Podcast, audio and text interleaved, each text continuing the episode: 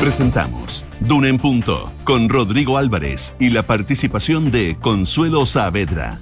Auspicio de Ingebec Inmobiliaria. Tu inversión, nuestro compromiso. De Fontana ERP y su ecosistema de gestión. Inversiones Sura y All New Mazda BT50. Duna. Sonidos de tu mundo.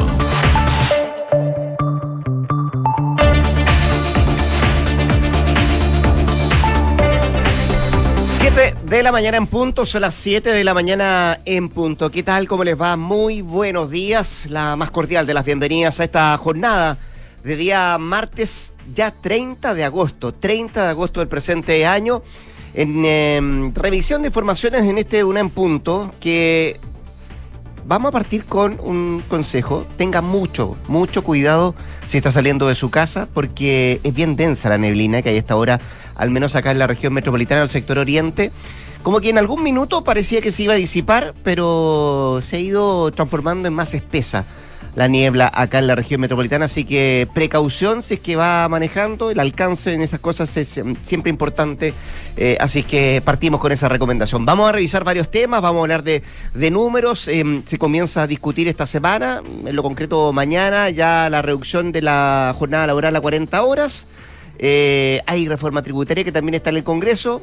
Y lo que se posterga para después del plebiscito, te escuchaba Josefina Stavrakopoulos, tiene que ver con la reforma previsional.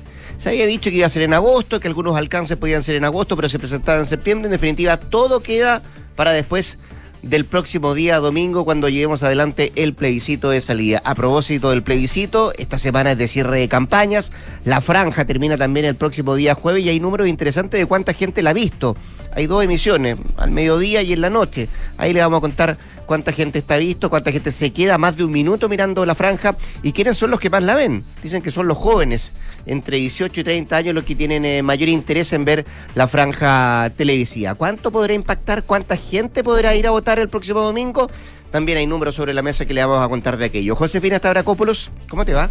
Muy bien, ¿y a ti? ¿Había neblina en tu casa cuando saliste? Sí, neblina. En mm. algunos sectores hay niebla y en otros hay, hay neblina. sí. Eh, sí, 9,1 grados de temperatura a esta hora, la máxima va a llegar hasta los 16, claro, esta neblina en algunos sectores se va a ir y va a despejar totalmente durante la tarde. La máxima va a llegar hasta los 16 grados, agradables 16 grados pero mañana empieza a bajar la temperatura acá en la capital, la máxima llegaría tan solo a los 12 grados, así que eh, todavía no guarden la ropa de invierno a pesar de los días calurosos que hemos tenido. En Viña del Mar y Valparaíso, a esta hora 10 grados, máxima de 13, cielos cubiertos durante toda la jornada del día de hoy. En Concepción, 11 grados, cielos cubiertos también durante toda la jornada y la máxima no va a subir mucho más, va a llegar hasta los 12 grados de temperatura. Y en Puerto Montt, 3 grados solamente cielos cubiertos con neblina. La máxima va a llegar hasta los 12 acompañado de nubosidad parcial. Mañana podría caer algo de lluvia débil, sobre todo durante la mañana en esa zona del país donde nos pueden escuchar en el 99.7. Y en cualquier parte del planeta en www.una.cl, nuestras aplicaciones y en todas nuestras plataformas. Además, el streaming eh, en duna.cl donde nos puede ver y también escuchar. Hoy día, acá en el Dunan. vamos a estar con Consuelo Saavedra hace rato que no, no escuchamos a la Consuelo. Bueno, eh, está de retorno y la vamos a tener en un rato más con nuestras infiltradas. ¿Quiénes vienen hoy?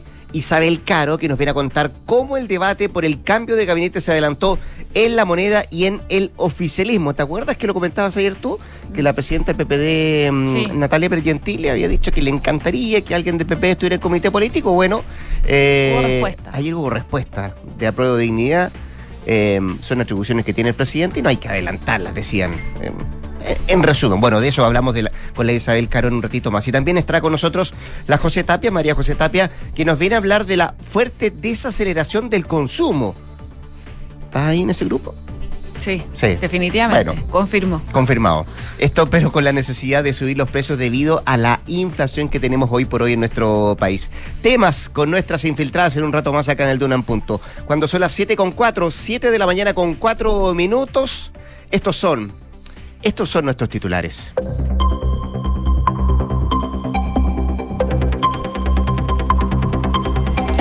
El subsecretario del Interior, Manuel Monsalve, anunció una querella por atentado incendiario en Contulmo. Hasta el momento no confirmó si se va a recurrir a la ley de seguridad del Estado luego de que tres personas resultaran heridas con armas de fuego. El gobierno finalmente optó por dejar los anuncios sobre la reforma previsional para después del plebiscito. La presentación propiamente tal, con mucho mayor nivel de detalle, va a ser ingresada a través de una reforma formal. Y eso es con posterioridad al 4 de septiembre, dijo la vocera de gobierno Camila Vallejo. Al 61% de los chilenos se le modificó el lugar de votación. Un análisis realizado por Anholster revela que en el referéndum del próximo domingo las regiones donde más hubo cambios de locales para sufragar fueron las zonas metropolitanas y Antofagasta. En la capital, en tanto, las comunas que más destacaron son San Pedro y Alhué. La región metropolitana registra más de 600.000 personas con pase de movilidad bloqueado. El Ceremi de Salud hizo un llamado a vacunarse con tiempo para las fiestas patrias y reiteró que los pases bloqueados demoran alrededor de 15 días en quedar activos nuevamente. La Armada reportó un derrame de diésel en la bahía de Quintero y activó un operativo para poder contener esta emergencia. El hecho ocurrió cerca de la una de la tarde del lunes, mientras se efectuaban labores de mantenimiento de un flexible de transferencia de hidrocarburo. Los sistemas informáticos del CERNAC llevan cinco días bajo ataque, por lo que el ente técnico del gobierno emitió una alerta a todo el Estado. Las unidades dependientes del Ministerio del Interior recomendó a todos los entes estatales a mantener respaldos físicos de sus datos y procesos más importantes. Noticias internacionales, un juez ordenó poner fin al operativo policial de la casa de Cristina Kirchner. La policía tuvo que instalar un vallado alrededor de la vivienda de la vicepresidenta debido a la concentración diaria de cientos de personas. Los familiares de los mineros atrapados en México firmaron un desestimiento del rescate, así lo han anunciado varios de ellos a medios locales mexicanos, diciendo que algunos ya han empezado a levantar el campamento que instalaron en los alrededores de esta mina de carbón cuando comenzaron las operaciones de rescate tras el accidente ya hace 26 días. 7 de la mañana con 7 minutos.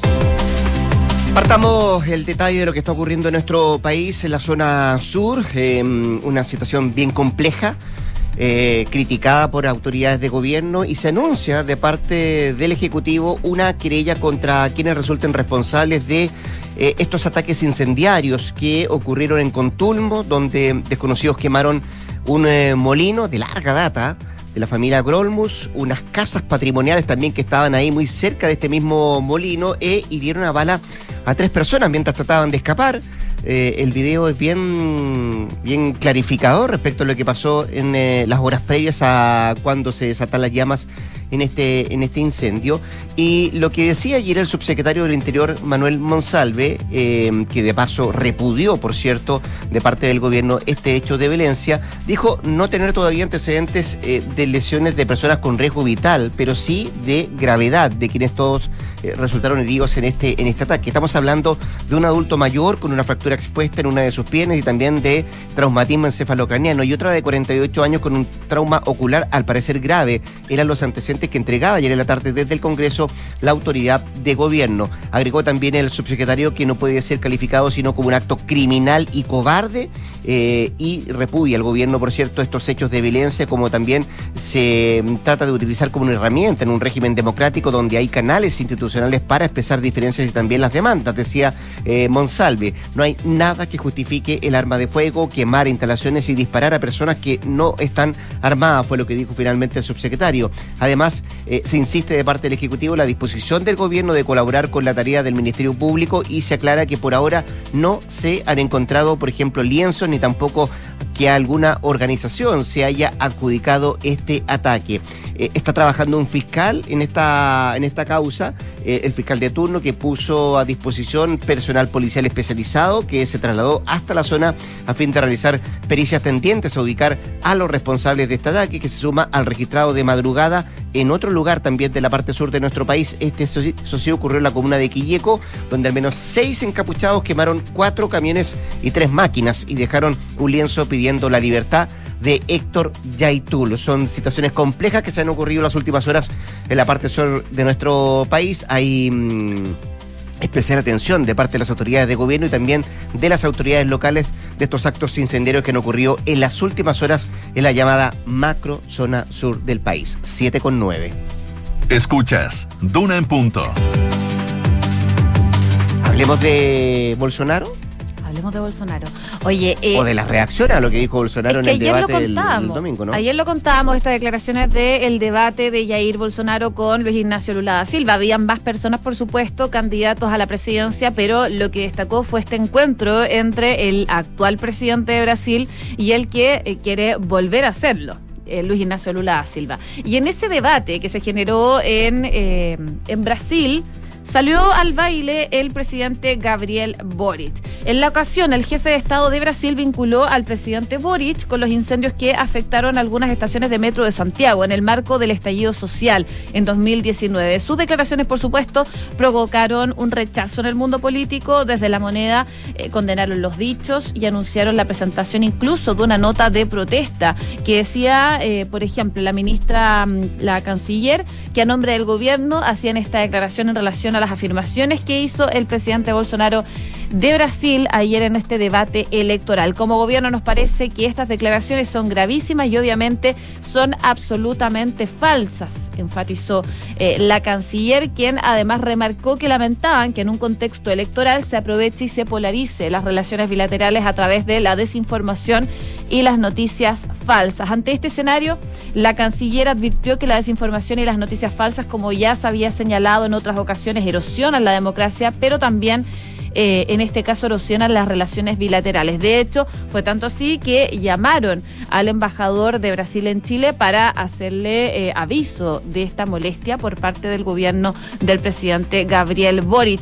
Eh, Urrejola también fue consultada sobre los alcances de las declaraciones de Bolsonaro en el nombramiento de Sebastián de Polo como embajador en Brasil en esa misma instancia, cuando la canciller condenaba lo que pasó. Dice, nosotros tenemos relaciones diplomáticas con Brasil, tenemos un encargo de negocios en Brasil y tenemos relaciones bilaterales, señaló la canciller. De todas maneras, quieren seguir teniendo buenas relaciones, también lo decía el eh, presidente Gabriel Boric ayer pero eh, sí, probablemente lo que buscan con esto es subir el tono eh, respecto de las declaraciones de Jair Bolsonaro y remarcar que Gabriel Boric no tuvo nada que ver en esto, según lo que explicaban desde la Cancillería. 7 de la mañana con 12 minutos. Estás escuchando Duna en punto. Veamos tema económico porque hay varios sobre la mesa. Decíamos al inicio del programa, esta semana, particularmente en el Congreso, se va a comenzar a discutir ya este miércoles eh, la reducción de la jornada laboral a 40 horas. Ese mismo día eh, sigue la discusión de la reforma tributaria que tiene pendiente la presentación de algunas indicaciones y la que se posterga, eh, parece que de manera definitiva, para después del plebiscito del próximo día, domingo 4 de septiembre, es los anuncios y lo que conllevan la totalidad de la reforma previsional. Los detalles específicos los vamos a plantear a continuación del plebiscito, fue lo que dijo el subsecretario de Previsión Social y la presentación propiamente tal, con mucho mayor nivel de detalle, va a ser ingresada a través de la reforma formal y eso, como lo señaló el subsecretario, con posterioridad al 4 de septiembre fue lo que además agregó el día de ayer la propia ministra vocera de gobierno Camila Vallejo. Recordemos que inicialmente el gobierno había dicho que presentaría la reforma de pensiones en el mes de agosto. Luego, el Ejecutivo cambió de parecer y anunció que en realidad darían a conocer los lineamientos generales del proyecto durante ese mes, el mes de agosto, pero que la reforma previsional ingresaría después del plebiscito constitucional.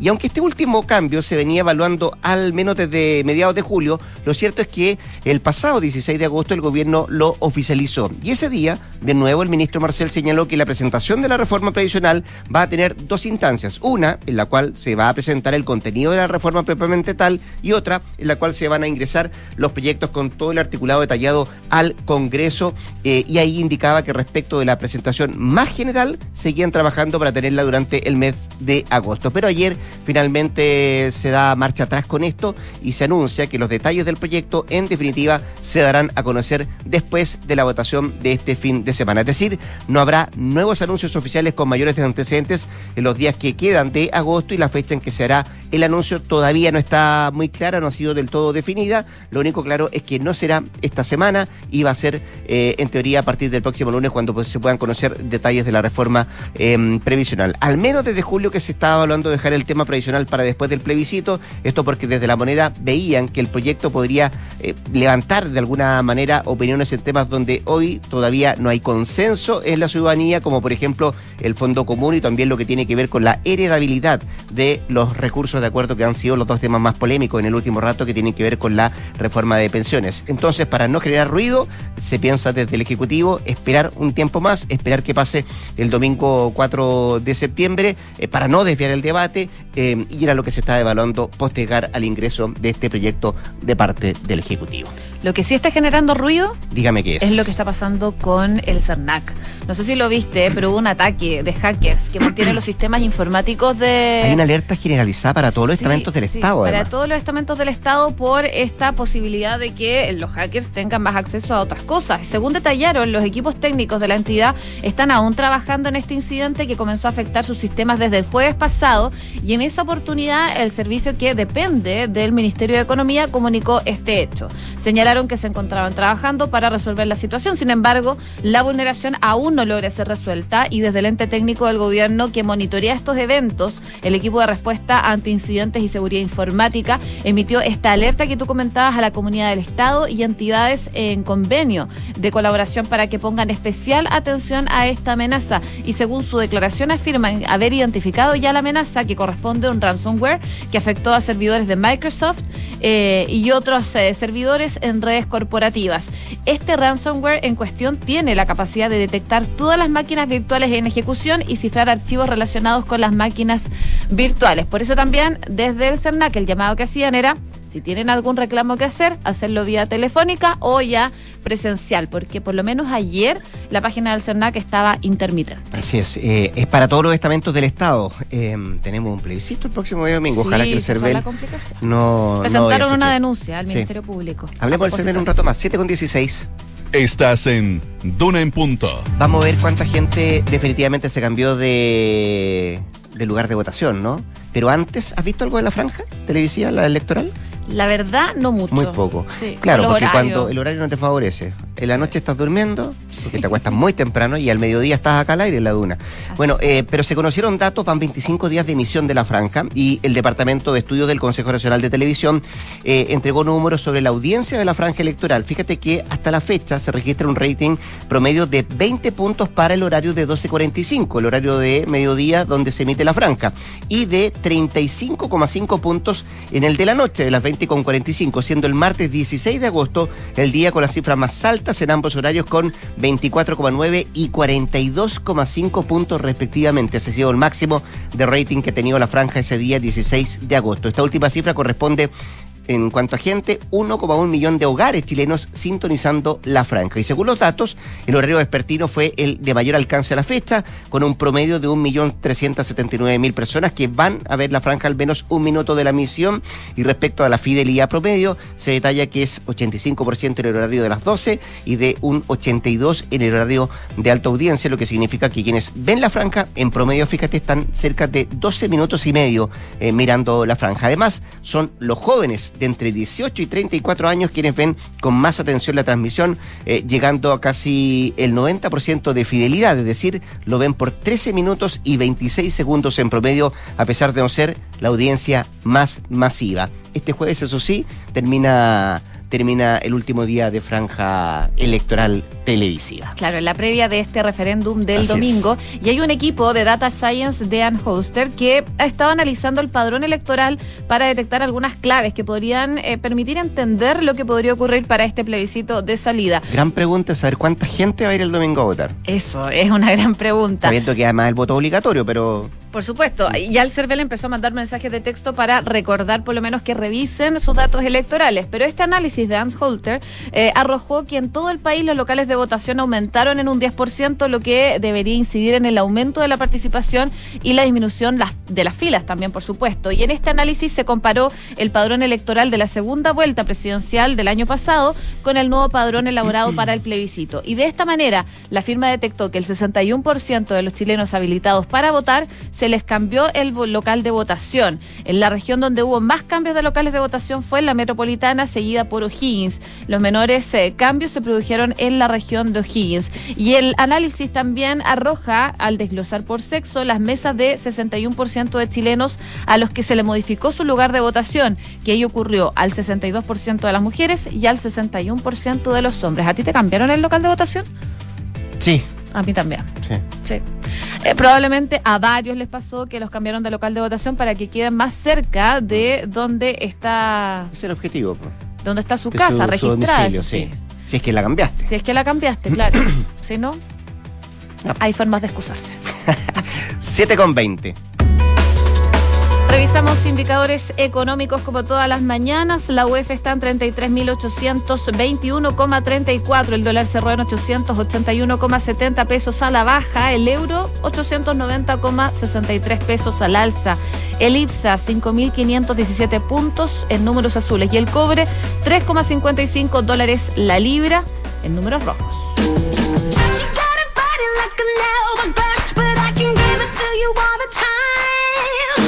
Estamos escuchando a Nicki Minaj, que honró a Whitney Houston y a Michael Jackson en un discurso centrado en la salud mental justo al recibir el premio de Video Vanguard del MTV Video Music Award 2022 este domingo. La rapera agradeció a muchas de las personas que han influido en su carrera y lamentó que las dos estrellas fallecidas después de luchar para lidiar con su fama. Escribió, este no sé por qué desearía que Whitney Houston y Michael Jackson estuvieran aquí, dijo desde el escenario en eh, New Jersey. Me gustaría que la gente entendiera por lo que estaban pasando. Me gustaría que la gente se tomara en serio la salud mental, incluso para las personas que crees que tienen una vida perfecta, lamentó la rapera entonces en este discurso que dio en los MTV Video Music Award 2022. Con Nicki Minaj yo me despido, pero vuelvo a las 8, espero. A las 8 en punto vuelve Josefina Stavrakopoulos para actualizarnos las informaciones de este momento. No te vayas, fíjate que falabella.com tiene algo para ti. Llegó Falafest del nuevo falabella.com, un festival de descuentos y premios a todo volumen. Solo por hoy, escucha bien Josefina Stavrakopoulos, un celular para ti y tus tres personas favoritas. Si participas, por cierto, comprando desde 100 mil pesos en la aplicación. Y del 25 al 31 de agosto aprovecha además aspiradora Eufi Robovac 15T a 99.990. Una ganga. Precio normal, 219.000. Mira, sí, pues. 219.990 y te lo dejan en 99.990. Ya, perfecto. Solo en el nuevo falabella.com. Me voy corriendo. Ya pues, además quiero contarle que puede conectar la gestión de su empresa con Sapiens RP y tu área de gestión de personas con Senda, ambas soluciones de Defontana y su ecosistema de gestión empresarial. Integra todos los procesos de tu compañía en defontana.com. Ingebec tiene un buen consejo que darles. Gana la inflación invirtiendo en UF a través de renta residencial. Es la mejor manera de ganarle a la inflación y también proteger tus ahorros. Asesórate con los que saben e invierte en un activo seguro y rentable con Ingebec Inmobiliaria. Nicky Minaj nos acompaña a la pausa. Al regreso, mucho más que revisar en Duran.ks, la 89.7.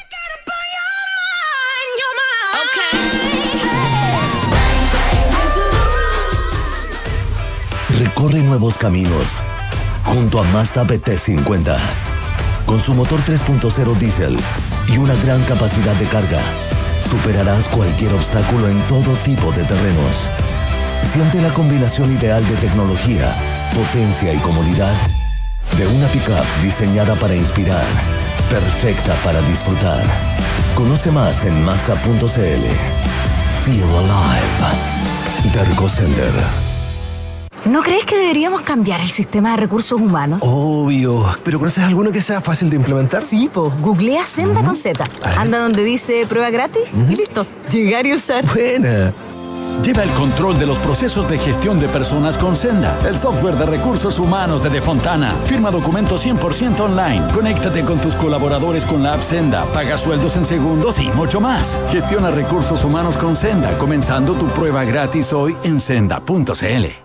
Te felicito, pensar que después de tanto esfuerzo por fin va a abrir tu propio local. Uf, sí, se hizo esperar y al fin llegó el momento. En un ratito más vienen de Verisur a instalar la alarma mientras aprovecho de terminar unos últimos detalles. Ah, Verisur, la alarma cero visión. Sí, la misma que puse en mi casa. No se demoran nada en instalarla. Los llamé hace un rato y hoy mismo dejan mi negocio protegido. Protege tu negocio con la alarma Cero Visión de Verisur, capaz de actuar antes que lleguen las fuerzas de seguridad. Calcula online en verisur.cl o llama al 600 385 0003. Activa Activa tu tranquilidad. En la Facultad de Medicina Clínica Alemana Universidad del Desarrollo estamos muy orgullosos porque la carrera de medicina recibió siete años de acreditación de parte de la Comisión Nacional de Acreditación, el máximo otorgado por esta entidad. Agradecemos al equipo directivo y académico, a sus alumnos y a nuestro principal campo clínico, el Hospital Padre Hurtado, que contribuye significativamente a la formación de médicos comprometidos con el futuro de Chile. Conoce todas nuestras carreras del área de la salud en medicina.udd.cl. En esos entrenamientos del día a día, mantente hidratado con la nueva Gatorade Zero. Cero azúcar, cero calorías y cero excusas para darle a tu cuerpo todo lo que necesita para entrenar. Sodio, potasio y vitaminas B3 y B6. Pruébala en sus dos sabores blueberry y naranja y encuéntrala en supermercados y farmacias. Gatorade, el experto en hidratación. Cuando llegué a urgencias nunca pensé que todo se complicaría tan rápido. La movilidad de mi cuerpo estaba comprometida, estaba asustada, pero cuando ves que hay un equipo con experiencia, te da tranquilidad. Para mí, el cuidado de un especialista no da lo mismo. Somos Neurocirugía UCE, con más de 70 años de trayectoria en el país. Realizamos procedimientos y cirugías con técnicas avanzadas. Te brindamos toda la atención que necesitas para que sigas disfrutando de lo más importante. Somos UCE Cristus, somos la Católica. Escuchas Duna en Punto con Rodrigo Álvarez. 7 con 26, 7 de la mañana con 26 minutos, seguimos acá en el 89.7 a 101 en punto. Cinco días del plebiscito de salida, varias cosas sobre la mesa que ir conversando, ir analizando. Acá está sentado en el estudio nuestro entrevistado, ex convencional constituyente del colectivo socialista, Ricardo Montero, quien saludamos de inmediato. ¿Qué tal, Ricardo? Gracias por venir acá en un día bien, bien de neblina, además, este martes 30. ¿Cómo está, Ricardo? Muchas gracias por la invitación, un gusto estar acá y sí, parece que se iba yendo el invierno y nos pegó un, con freno de mano inmediatamente. Un veranito, una primavera de San Juan, lo del domingo y lo, de, lo del lunes. Em, a ver, hay, hay hartas cosas que conversar, decía yo en el inicio, Ricardo, pero quiero, quiero partir por la contingencia, quiero partir por algo que se está eh, conversando desde el sábado pasado, que tiene que ver con esa performance eh, que ocurrió en Valparaíso. Eh, y lo que quiero preguntarte es, ¿a quién buscó representar ese acto en Valparaíso, ese acto por el apruebo?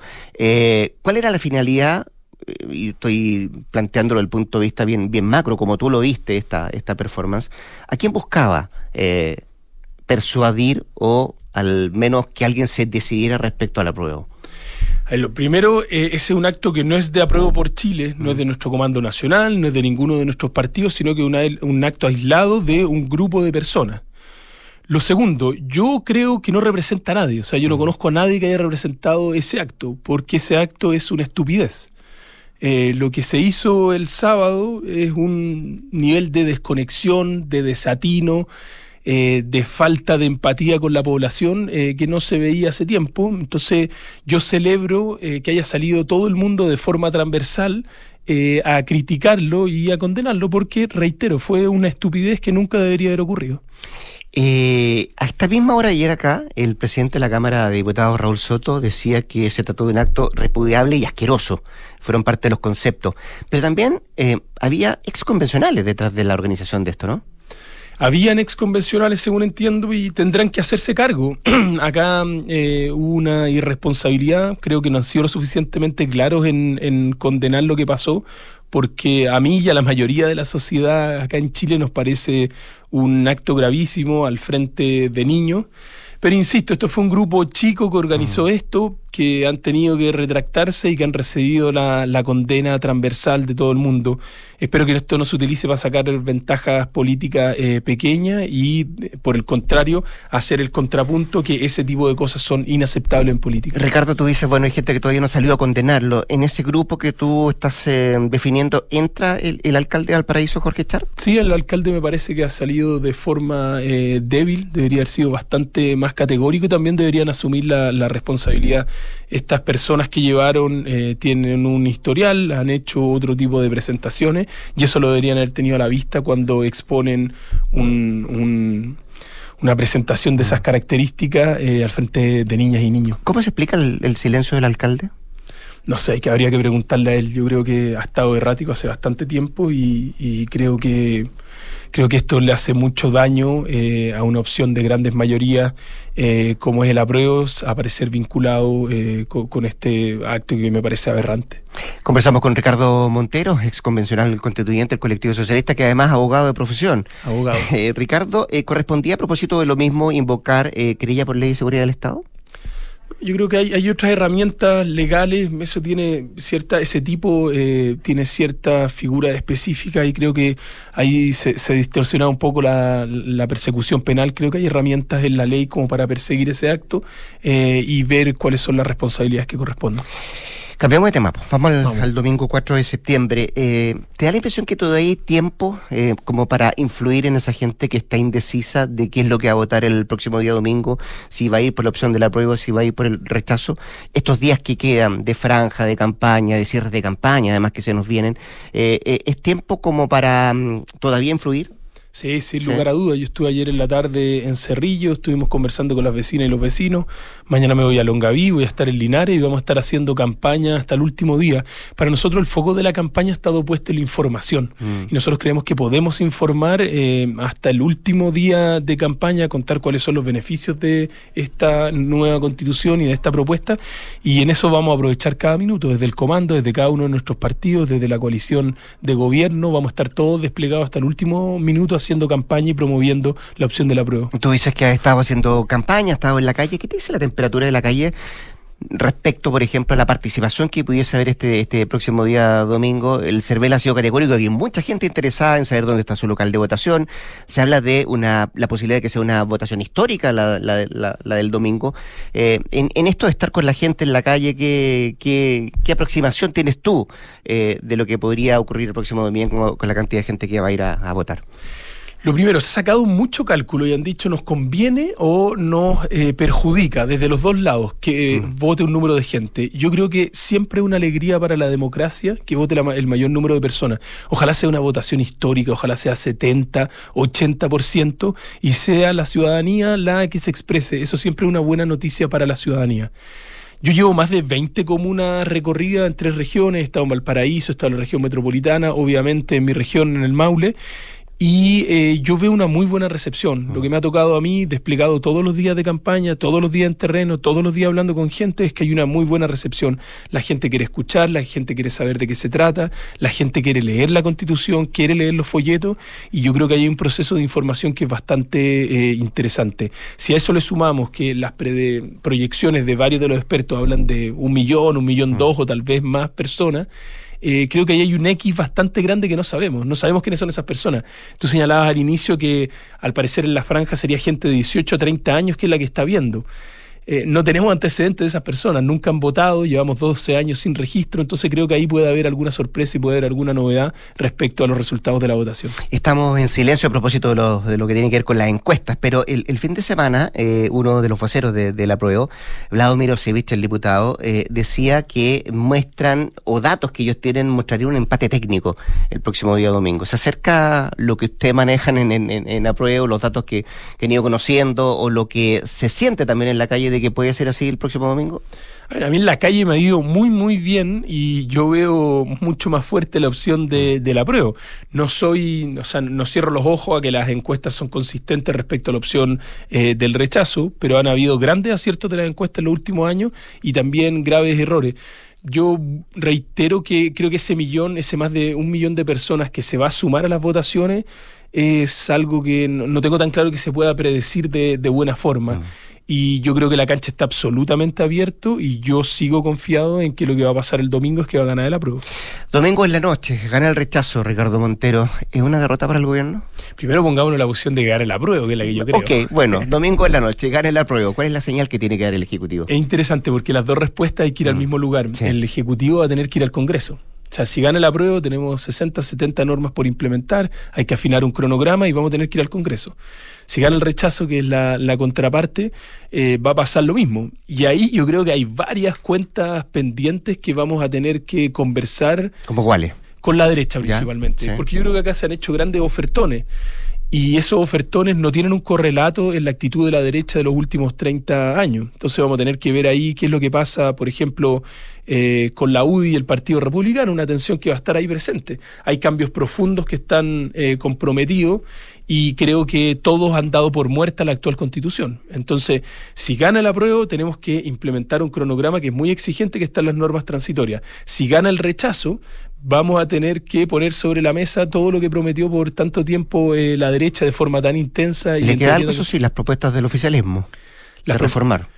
En el caso de ganar la prueba, sí, absolutamente, hay que aplicar todo eso. Yo siempre he dicho que la convención terminó, los convencionales terminaron y solo queda el texto. Nosotros vamos a aprobar un texto constitucional y ese texto, el mismo texto que nosotros como convencionales hicimos, tiene un mandato al Congreso, un mandato súper intenso y súper claro.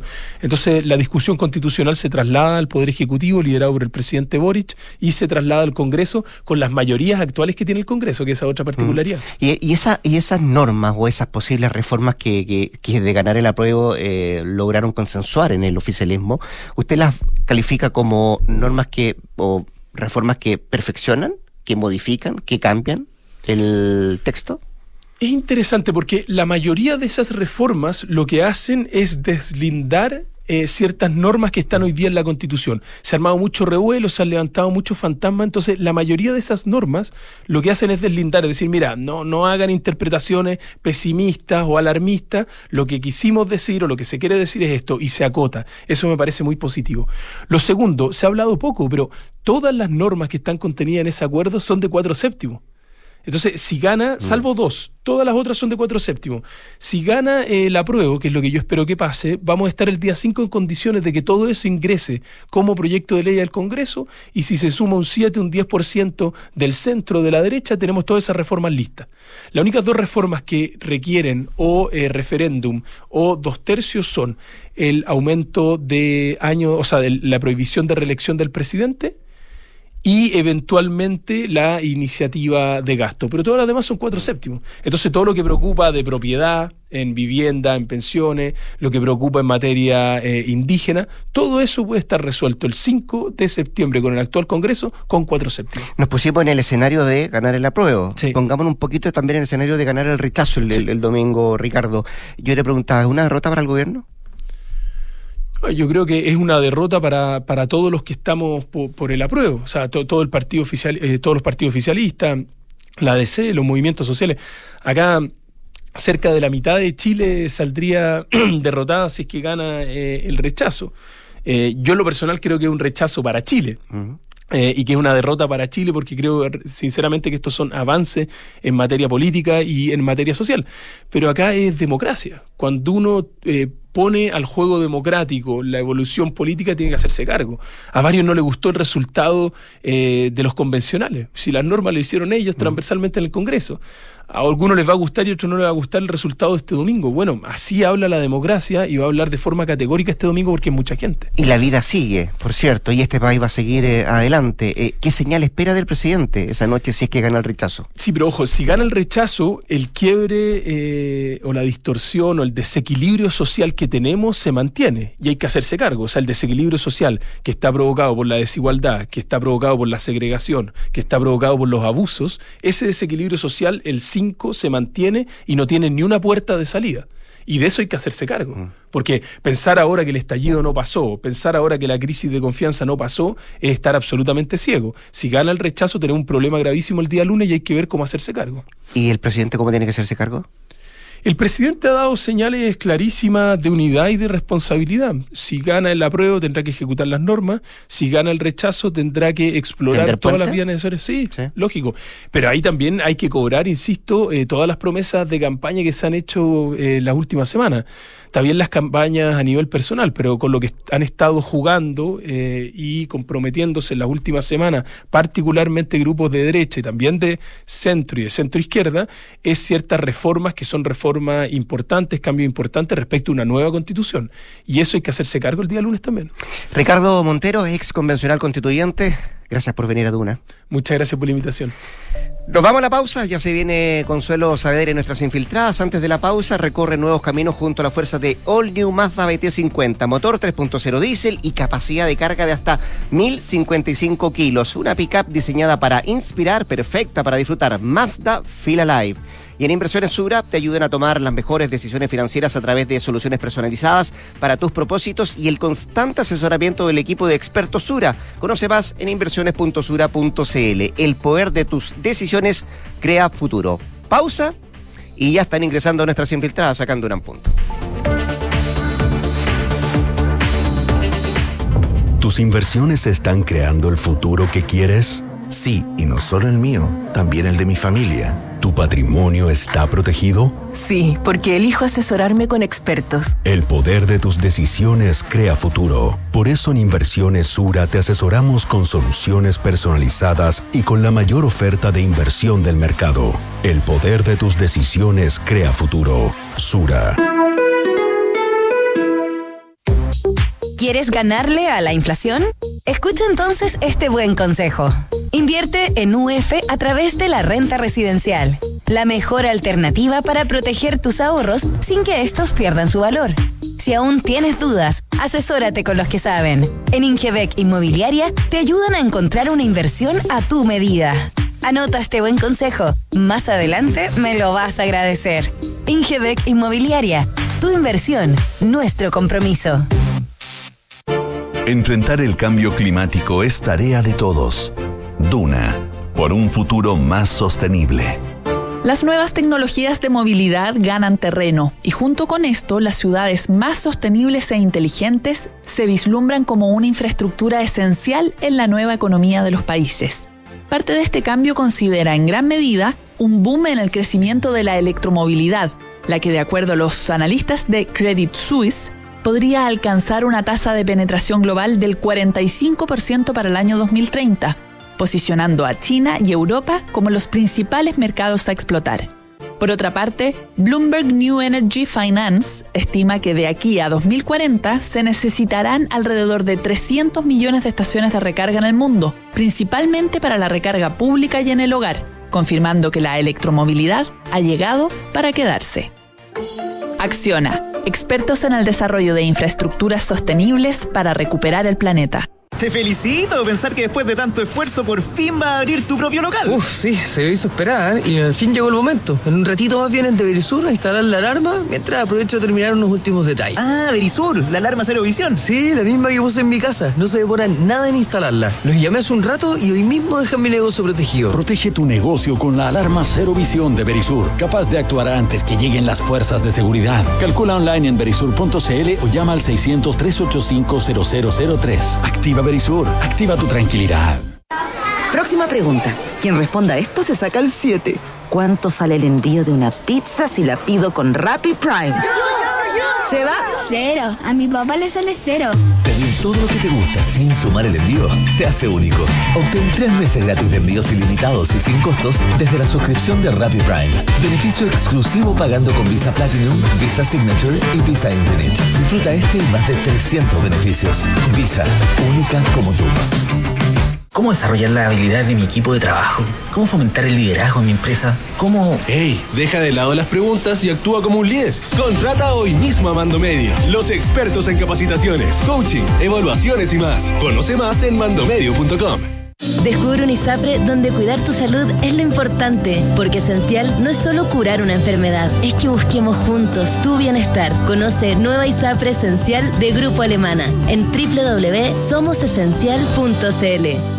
Onognieda ediet no kinomoglitrepni. ¿Qué? Segorei retrepni oreg rogemo no lolera. No, para, para. Deja de hablar al revés y ser un invertido. Y conoce las soluciones para invertir de manera simple y fácil desde tu app Scotiabank Go o web. Porque con Scotia Fondos tienes un grupo de coaches expertos que te ayudarán a diversificar tus inversiones según tu perfil de riesgo y objetivos. Conoce las alternativas de Scotia Fondos. Infórmese de las características esenciales de la inversión en fondos mutuos establecidas en sus reglamentos internos y scotiabankchile.cl. Infórmese sobre la garantía estatal de los depósitos en su banco o en cmfchile.cl. Marca registrada de The Bank of Nova Scotia. Utilizada bajo licencia. Escuchas Duna en punto. Duna 89.7.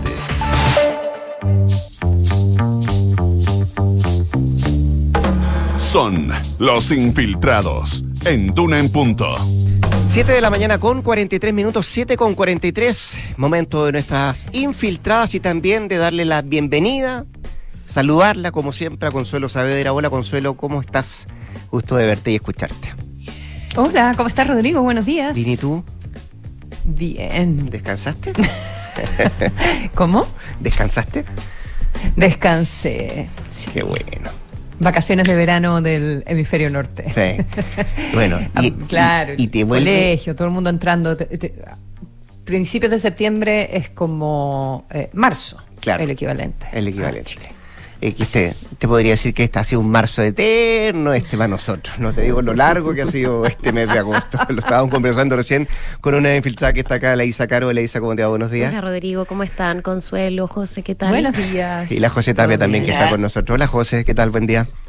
Hola, ¿cómo están? ¿Todo bien? Gracias. Lo conversábamos con la, con la Isa, que qué eterno se nos ha hecho agosto y esta semana por sobre todo. pasar, pasar particularmente. agosto, po. claro, nunca más cierto eso de pasar agosto. Sí, Eh, y particularmente esta, esta semana, Isa, eh, con, con bastantes cosas sobre la mesa, bueno, que decirlo, el plebiscito el próximo día domingo, cosas que se han ido generando el fin de semana, en las propias cierres de campaña, que los vamos a tener también eh, el próximo día jueves, y se instala también, a propósito de lo que ha sido el caso Yaitul, la salida de la, de la ministra Vega, el anhelo, podríamos decir, de, de mucho en el socialismo democrático de estar en el comité, en el comité político, como que el cambio de gabinete eh, empieza a verbalizarse más en el oficialismo, ¿no? Sí, ya es como una realidad, yo creo, eh, asumida en el socialismo democrático y también en la prodignidad de que el presidente Gabriel Boric, eh, más allá de los resultados, yo creo que va a depender mucho, obviamente, las señales que él vaya a dar y la configuración, dependiendo de los márgenes de los resultados que tengamos el domingo.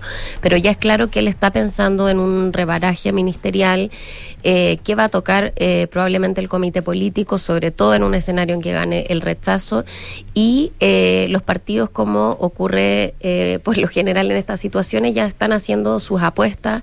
Eh, veíamos ayer a la presidenta del Partido por la Democracia. Dar el primer paso, digamos, dice públicamente que ella espera que su partido integre el comité político del presidente Gabriel Boric, eh, sobre todo porque en el socialismo democrático hay una, mm, una crítica eh, bien profunda respecto de cómo ha operado el comité político actual, pero también respecto de que no ha habido eh, en general responsabilidades políticas cobradas, ¿cierto?, por parte del mandatario en casos como los de Isquiasites o como Giorgio Jackson, quienes, eh, como recordaremos, eh, han, protagonizado eh, errores políticos de, relevancia que han abierto crisis significativas en la administración de, de Boric.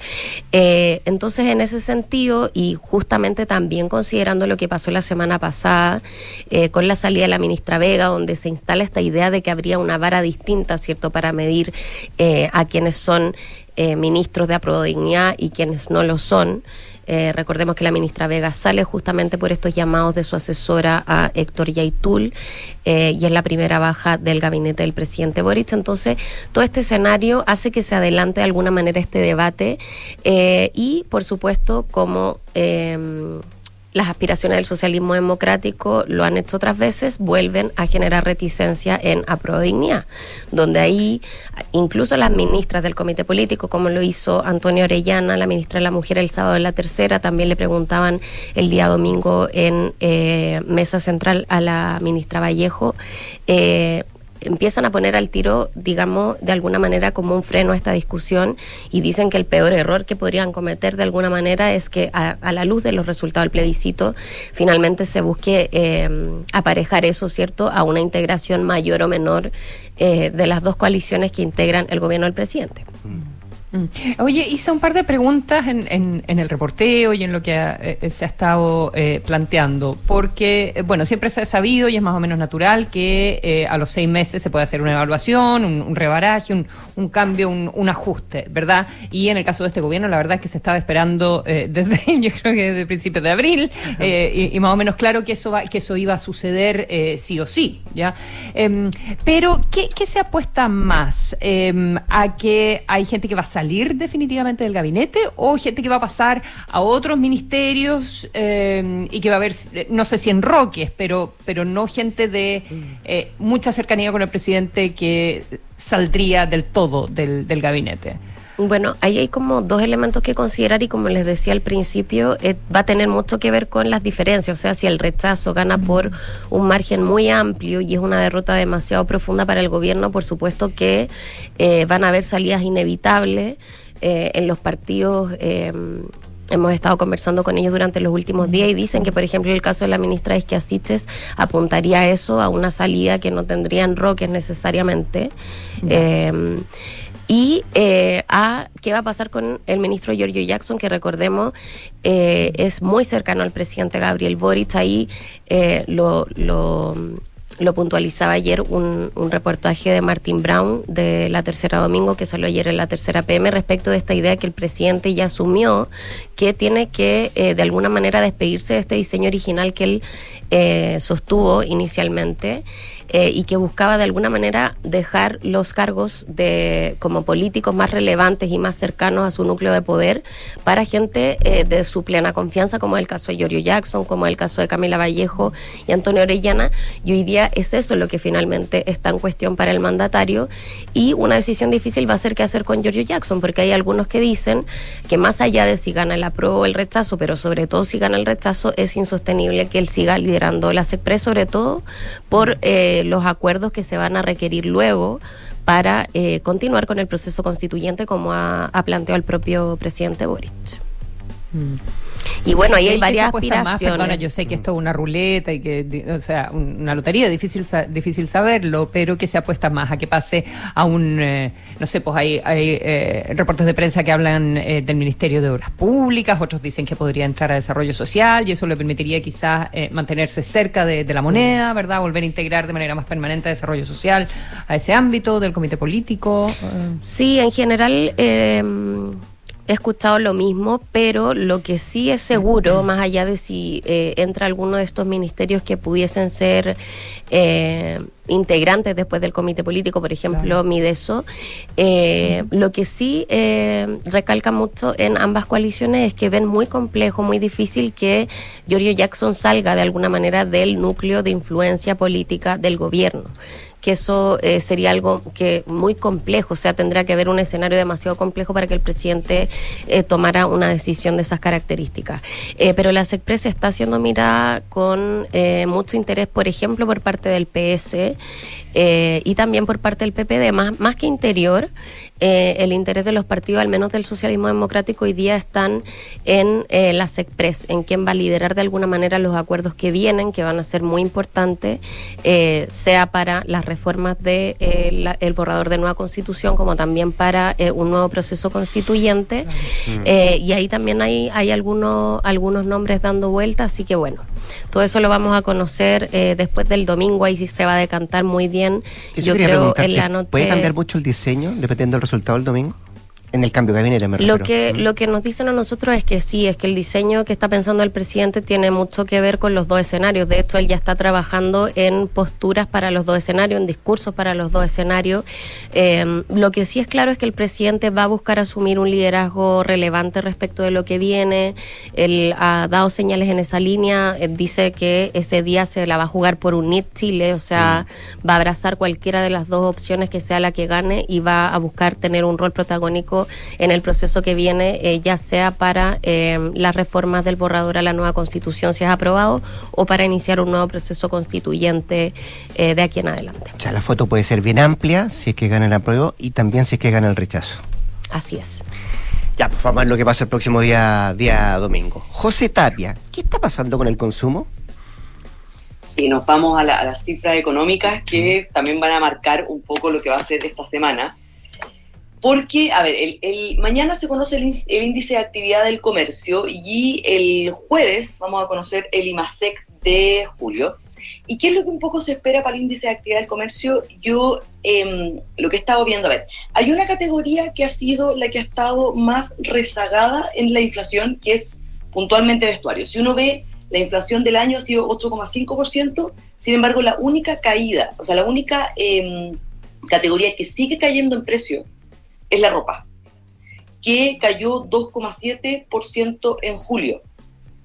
Y que es un poco lo que, lo que se dice de por qué Chile, em, en Chile está pasando este fenómeno, entendiendo que las marcas a nivel mundial están todos subiendo el valor. O sea, Uno puede ver lo que ha pasado en Zara, lo que ha pasado en H&M y han reportado crecimientos de precios mensuales desde ya hace un buen tiempo. Lo que dicen que está pasando en Chile son dos factores. Uno, hay un sobrestock por parte del comercio eh, que estuvo principalmente marcado por el último trimestre del año pasado y este trimestre, que era una forma de prever posibles problemas logísticos. Entonces, como ya estaban con retraso los embarques, compraron, compraron, compraron y se sobreestoquearon. Y eso generó, por un lado, que no pudieran subir los precios y por otro lado, que tuvieran que salir a liquidar esta ropa, generando promociones que han empujado los precios a la baja. Sin embargo, como les digo, hay un desacople con lo que está pasando perdona, afuera. sí, porque, porque, en, porque en esas tiendas además es súper importante eh, estar con las líneas nuevas. eh, de La rotación. La, Claro. la rotación, claro. Tú no, no, no puedes vender esta temporada lo que tenías en la temporada anterior. Tal cual. O sea, puedes, Y si viene- pero a la gente no le interesa eh, comprar eh, el blue jean del año pasado, por, por decirlo de esa manera, al, al precio que tenía el año pasado, o a mayor precio. Eso es un poco lo que, lo que ha ido pasando, pero hay una presión de afuera que igual obliga a los retailers a tener que subir los valores en algún momento. A mí me comentaban que el precio de importación de los productos ha subido más de 10%, tanto en vestuario como en calzado, durante este segundo trimestre y durante el primer trimestre. Y esto, bueno, obviamente golpeado por el dólar, porque cuando el dólar llegó a mil pesos, finalmente el retail lo, absorbió, lo absorbieron ellos, no se traspasó a precio esa alza. Y según lo que me decían, que pasa un fenómeno que es complejo. Como estamos al otro lado del mundo y el 70% de la ropa viene de China, las etiquetas se ponen en China, con los valores que se estima que va a llegar el producto cuando vengan de vuelta a Chile. Entonces hay un tema de que los embarques llegan listos, llegan en las bolsas listas directo a comercializarse. Por ende, empezar a cambiar las etiquetas genera todo un conflicto como logístico, o sea, eh, de demora, que no hay, no hay tiempo para eso. Entonces, llegaron, piensa que La etiqueta, de, demora pa- el la etiqueta de embarque. papel. La etiqueta de papel con el precio viene desde China, puesta. No, se, no, se, no se genera acá. Entonces, esos precios venían sin el, dólar, el factor dólar incorporado.